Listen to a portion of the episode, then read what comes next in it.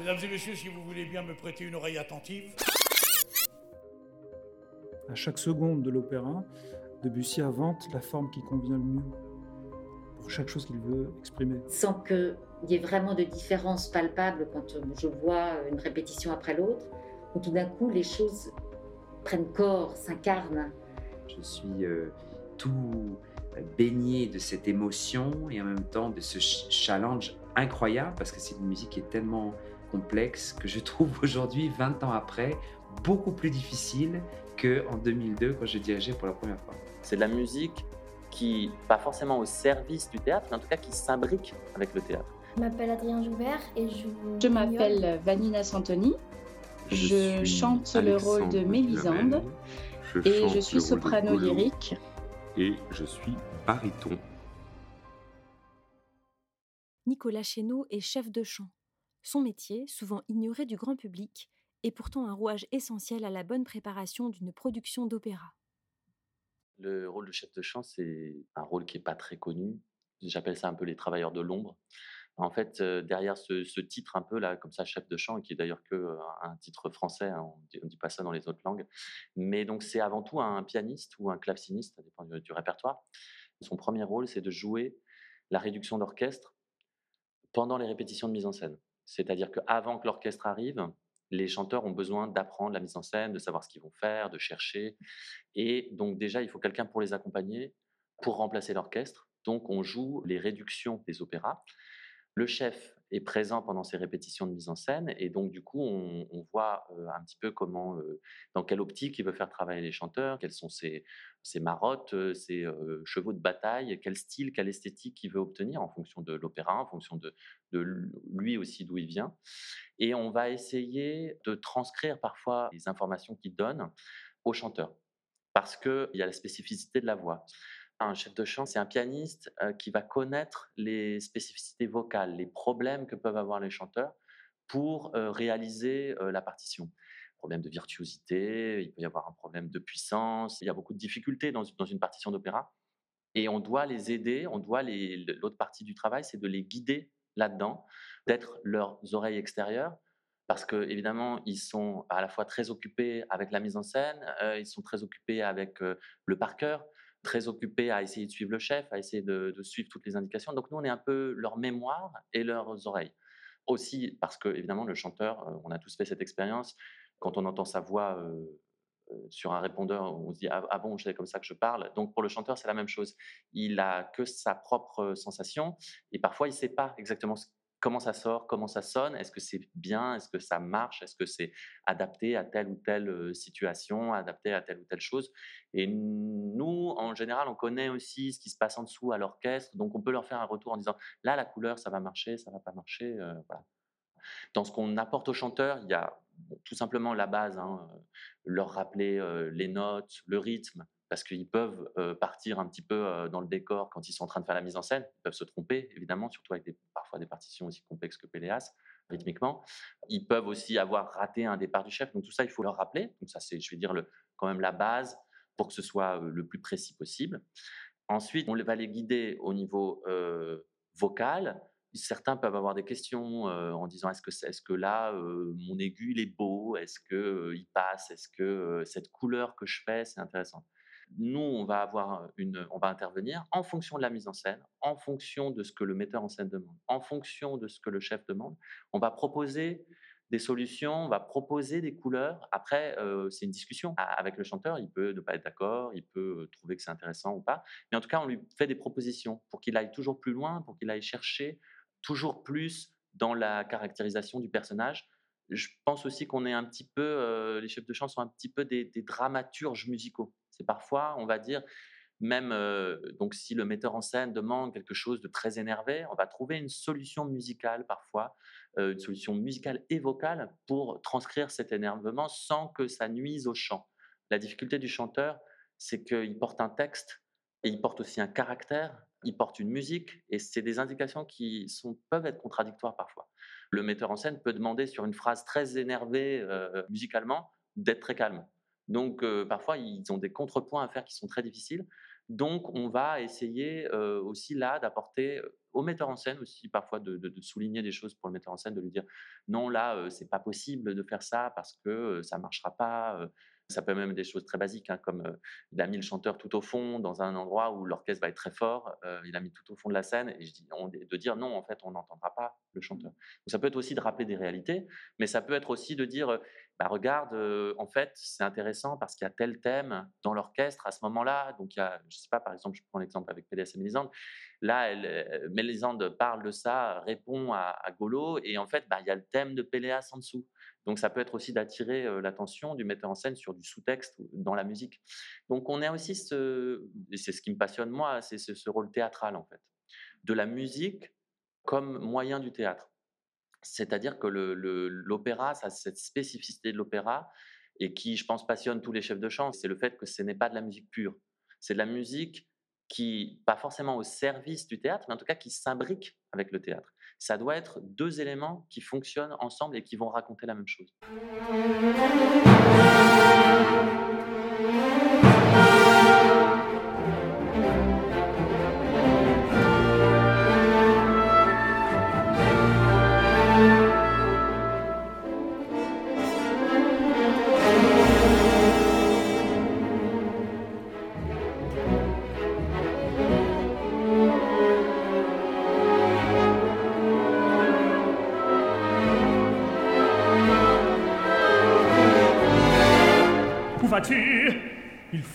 Te parle ce soir, te verrai-je? Je sors de la chambre de mon père, il va mieux. Le médecin nous a dit qu'il était sauvé. Il m'a reconnu, il m'a pris la main et il m'a dit de cet étrange qu'il a depuis qu'il est malade. Est-ce toi, Péléas Tiens, je ne l'avais jamais remarqué. Mais tu as le visage grave et amical de ceux qui ne vivront pas longtemps. Il faut voyager, il faut voyager. C'est étrange, je vais lui obéir. Ma mère d'écouter pleurer de joie. Tu ne t'en es pas aperçu, toute la maison semble déjà revivre. On entend respirer, on entend marcher. Écoute, j'entends parler derrière cette porte. Vite, réponds vite, où te verrai-je? Où veux-tu? Dans le parc, près de la fontaine des aveugles. Veux-tu, viendras-tu? Ce sera le dernier soir. Je vais voyager comme mon père l'a dit. Tu ne me verras plus. Ne dis pas cela, Péléas. Je te verrai toujours. Je te regarderai toujours. Tu auras beau regarder serai si loin que tu ne pourras plus me voir. Qu'est-il arrivé, Pélias Je ne comprends plus ce que tu dis. Va-t'en Séparons-nous J'entends parler derrière cette porte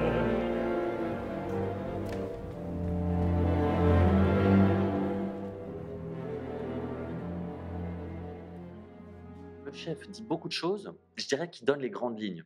Il va aussi nous parler directement, nous donner des indications sur les grandes lignes, sur ce qu'il aimerait entendre, sur ce qu'il voudrait. Mais il sait que aussi le rapport entre le chef et le soliste n'est pas le même qu'entre le chef de chant et le soliste. Il y a un rapport plus d'intimité entre le chef de chant et le soliste. On peut se dire des choses plus, pas secrètes, mais en tout cas, on est dans une chose de construction ensemble où il va oser se tromper, oser être en difficulté, oser être en faiblesse. On a les répétitions de, on accompagne la mise en scène, mais on a aussi, on va faire des, des on dit des coachings. On rajoute une répétition musicale avec un chanteur pour aller chercher quelque chose. Il va nous demander, bah, ce passage, ça peut être déjà des choses très simples. Hein, J'arrive pas à trouver la note ou j'ai un problème là-dessus. Et là-dedans, on va venir nous s'engouffrer et puis faire passer aussi les idées que peut avoir le chef, avec une explication, avec prendre le temps, etc. Le chef, il n'a pas toujours le temps, et puis il y a un rapport euh, entre le chef et le soliste qui est différent, où euh, le soliste veut bien faire, et où le chef essaye d'être clair, mais en même temps n'a pas forcément toujours tous les outils vocaux pour le faire. Ça dépend, hein, il y, a plein de, chefs qui, connaissent très très bien la voix, hein, c'est pas, ce que je veux dire, mais, mais en même temps, le chanteur, il a envie d'être parfait devant le chef, alors qu'avec le, il, peut se confier au chef de chant et dire non mais là j'y arrive pas du tout. Euh, où est-ce qu'il faut que je respire? Est-ce que tu penses que la respiration là c'est bien? Est-ce que la couleur là ça va? Des choses aussi qui sont tellement parfois du détail, de l'ordre de des choses très minutieuses que le chanteur va pas oser forcément demander au chef euh, parce que le chef a plein de choses d'autres choses à, à gérer et le chef est pas toujours présent. On est des pianistes assez spécifiques parce qu'on a cette euh, spécificité de savoir suivre un chef, ce qui n'est pas le cas de tous les pianistes qui ont une formation de pianiste et qui donc euh, jouent euh, très très bien, mais qui sont dans leur temporalité, dans leur musicalité. Alors que quand on joue de l'opéra pour un chef, tous les problèmes techniques qu'on peut avoir pour réaliser la partition, ça ne doit pas compter. Et s'il n'y a pas de, chef assistant, on fait aussi tout ce qui est des balances, c'est-à-dire on va souvent parler au chef pour lui dire non mais là l'orchestre est trop fort, est-ce qu'on peut faire moins, le chanteur peut pas faire plus, d'expliquer vraiment les problématiques et essayer parfois de lui dire non mais là je pense qu'avec l'orchestre tu fais plus vite qu'avec le piano donc c'est plus trop possible pour le chanteur. Là on faisait une respiration, il n'a pas le temps de respirer. Le, chef de chant c'est un peu un rouage, il huile un peu tout la relation entre le metteur en scène, le chanteur, le chef d'orchestre, entre tout le monde quoi. Et même avec la régie plateau des fois d'essayer de comment dire, que tout se passe le plus souplement.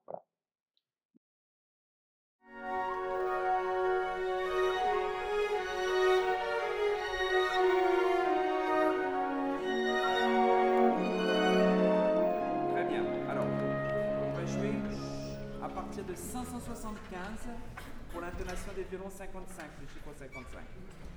575, 2, 4. Et, et,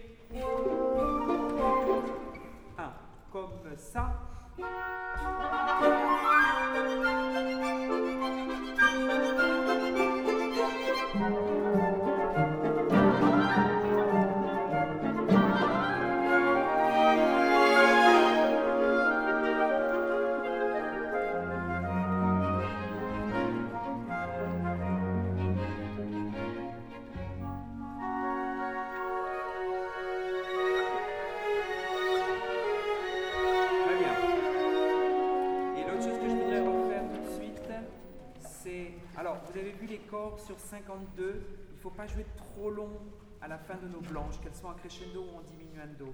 Et violoncelle basse, vraiment strict le tempo de 52. Papa, pa, ah, papa, pa, ah. Quelquefois le beat vient trop tôt. Et la chose qu'il faut revoir pour les seconds et les altos, c'est le 12-8 à 50. Un papa, un papa, un papa, un papa, pa. Chiffre 50, on n'a qu'à faire les basses avec second et alto, chiffre 50. 1, 2, 3 et. Basse. Le deuxième croche plus court que les altos. Du bas, du bas, du bas, du bas. Et, et. Pas trop vite. Très bien. Et ensuite on joue une fois Un chef de chant, c'est quelqu'un qui possède plusieurs langues, normalement. C'est-à-dire qu'il ne les parle pas forcément, mais il doit, au moins les langues les plus courantes de l'opéra, il doit pouvoir corriger la diction, la prononciation, euh, l'accentuation d'un chanteur. Donc ça, c'est déjà la première chose. Donc en général, Italien, allemand, c'est obligatoire. Français, bon, on a la chance d'être français, donc ça va. Après, évidemment, anglais, mais il y a moins d'opéra. Et si on peut, russe ou tchèque, etc. Après, ça devient des spécificités. Mais en tout cas, c'est sûr qu'il y a déjà ça. Et ensuite, il y a l'aspect de l'addiction, ce qu'on va appeler lyrique. C'est-à-dire que ça n'est pas le parler de tous les jours. Parce que quand on chante, il y a des problématiques de fabrication du son, qui vont entrer en contradiction avec le fait de parler. Donc on a toujours ce truc de dire ah là là, mais quand je vais voir un opéra en français, je comprends rien ce qu'ils disent. Parce qu'il y a aussi, c'est très technique, mais la transformation vocalique, c'est-à-dire que plus on monte dans les aigus, plus on est obligé d'ouvrir la bouche, donc moins on peut faire des voyelles fermées, par exemple. Bon, c'est pas pour toutes les voix, mais c'est quand même très difficile de garder une compréhension partout. c'est quand même notre rôle de faire en sorte que ça soit maintenu par les chanteurs, qu'on comprenne, en tout cas qu'on comprenne les mots les plus opérants, les mots importants dans les phrases, qu'on comprenne les enjeux. Avec Péléas, ce qui se passe, c'est qu'on n'est pas dans un grand lyrisme.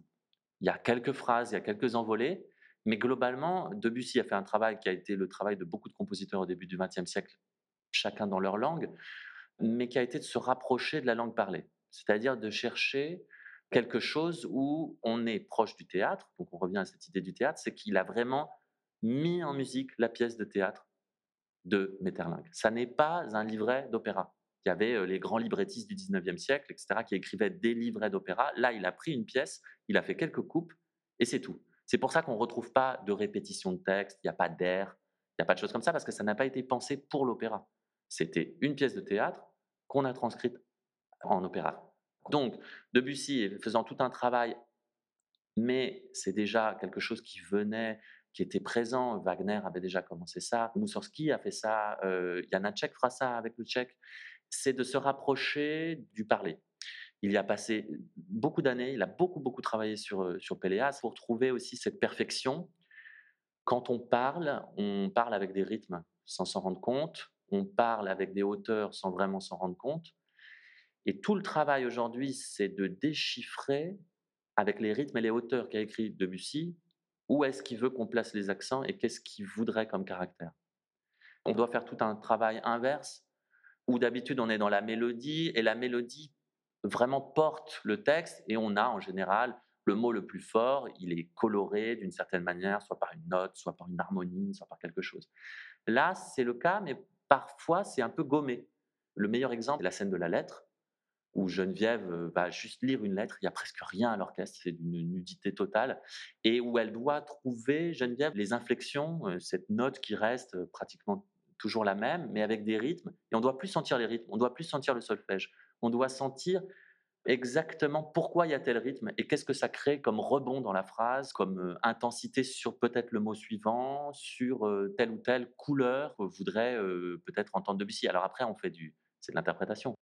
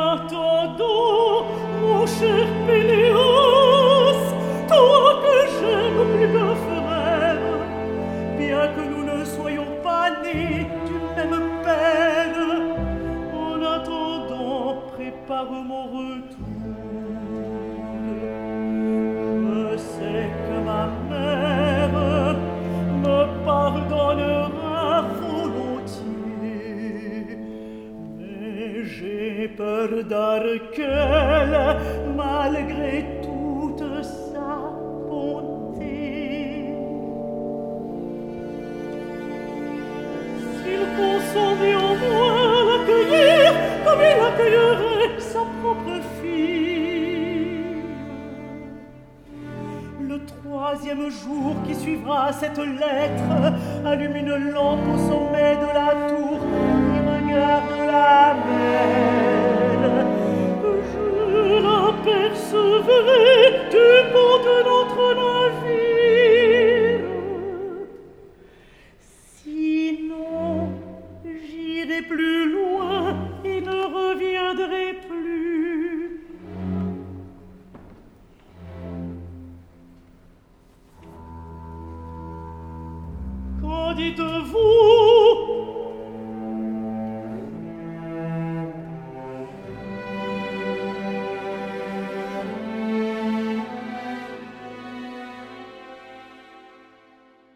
Prononciation du français dans le chant, c'est compliqué par rapport aux autres langues parce qu'il y a plein de possibilités. c'est pas quelque chose qui est fixé. Alors, il y a des traités, on a des traités d'époque, on a des choses. Donc, les gens qui travaillent dans le baroque, ce qui n'est pas mon cas, s'appuient sur tel ou tel traité pour savoir comment on prononçait, ce qu'on appelle la prononciation restituée. Au 19e siècle, on sait aussi, il y a aussi des traités, mais on sait aussi qu'il y avait une très grande diversité en fonction de d'où les gens venaient, euh, même si le conservatoire et puis les, écoles euh, de chant à Paris ont un peu nivelé les choses. Il y a des manières de prononcer très différentes. Aujourd'hui, on est dans une recherche en général d'uniformité. Donc, on va dire, par exemple, sur un plateau, euh, bah, pour cette production, personne ne roule les R ou tout le monde roule les R.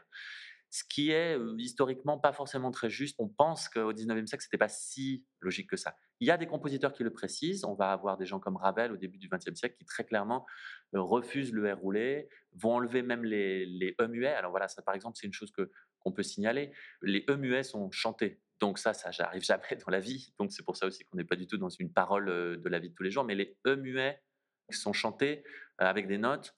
Et ça crée aussi une espèce de, rythme de la langue, un peu comme dans le théâtre. On pouvait imaginer peut-être, je sais pas, les pièces de Racine ou l'Alexandrin, où ça donne un, rythme. On peut prendre l'exemple des liaisons, où bah, en fait dans la vie on les fait plus, mais là on va les faire parce que pour la ligne de chant c'est plus beau, parce que on pense qu'à l'époque on les faisait toutes.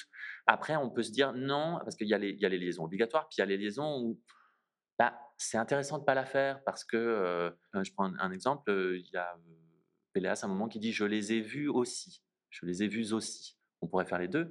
Si on insiste sur aussi, je les ai vus aussi, ça ne justifie de pas la faire parce qu'il est dans cette espèce de naturel de la réponse. S'il est juste posé et qui dit bah non, je les ai vus aussi, parce qu'on est dans la, fluidité, dans le, naturel en tout cas de, cette époque-là, de faire la liaison. Et on va ne pas la faire pour marquer au contraire un mot, pour marquer une couleur. On a eu aussi avec Mélisande, mes mains sont malades aujourd'hui, ou mes mains sont malades aujourd'hui. Et donc comme les mains sont malades, moi, j'avais envie de pas la faire parce que je me disais que vraiment, c'est un moment où elle se déconnecte de ce qu'il y a avant. Donc, elle peut les faire à d'autres endroits. Voilà. Après, c'est, ça va être chaque chef de chant, chaque chanteur qui va avoir son idée sur la question. Pour le R roulé, c'est pareil. Chaque chef va avoir son idée, va dire non, moi, je veux plus naturel, plus parler d'aujourd'hui, donc pas de R roulé. Ici, on a décidé donc de garder cette espèce de disparité il y en a qui roulent, d'autres qui roulent pas. Et il se trouve que ça tombait plutôt bien avec ce que les chanteurs voulaient faire, mais on a plutôt que Péléas et Mélisande, qui sont les jeunes, ne roulent pas. Et que Arkel, euh, le grand-père, l'arrière-grand-père, va représenter plutôt euh, quelque chose d'assez euh, vieillissant et plus académique, qui donc va rouler. Allons-nous faire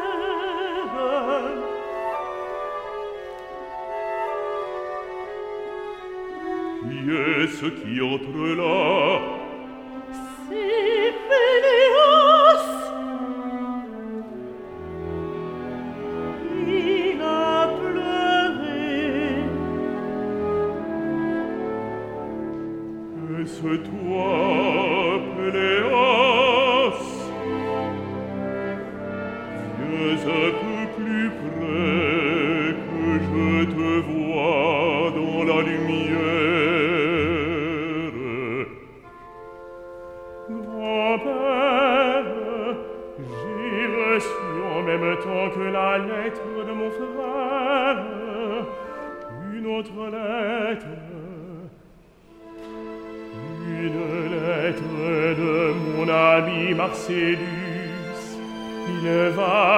Il m'appelle. Il dit qu'il sait exactement le jour où la mort doit venir. Il me dit que je puis arriver avant elle si je veux, mais qu'il n'y a pas de temps à perdre. Il faudrait attendre quelque temps cependant.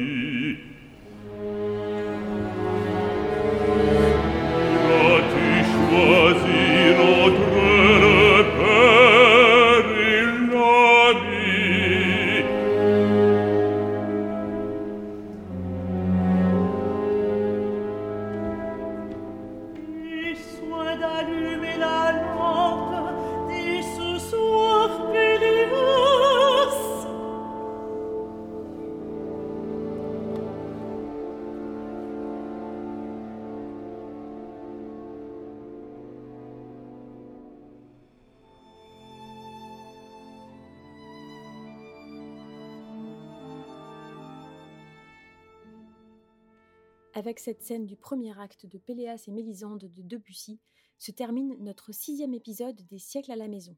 Vous pouvez écouter et voir ce spectacle gratuitement sur le site Opéravision jusqu'au 9 octobre 2021.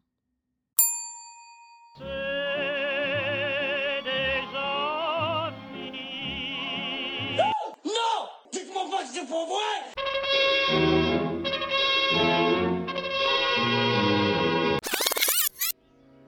Ce sixième épisode des siècles à la maison a été préparé par Lucie Pierron, Anou Chalin, Simon Milone, François-Marie Drieux, Emmanuel Bénèche et Hélène Moureau. Nous remercions chaleureusement Caroline Sonrier, François-Xavier Roth, Daniel Janto, Vanina Santoni, Adrien Joubert, Alexandre Duhamel et Nicolas Chéneau pour leur aide et leur participation.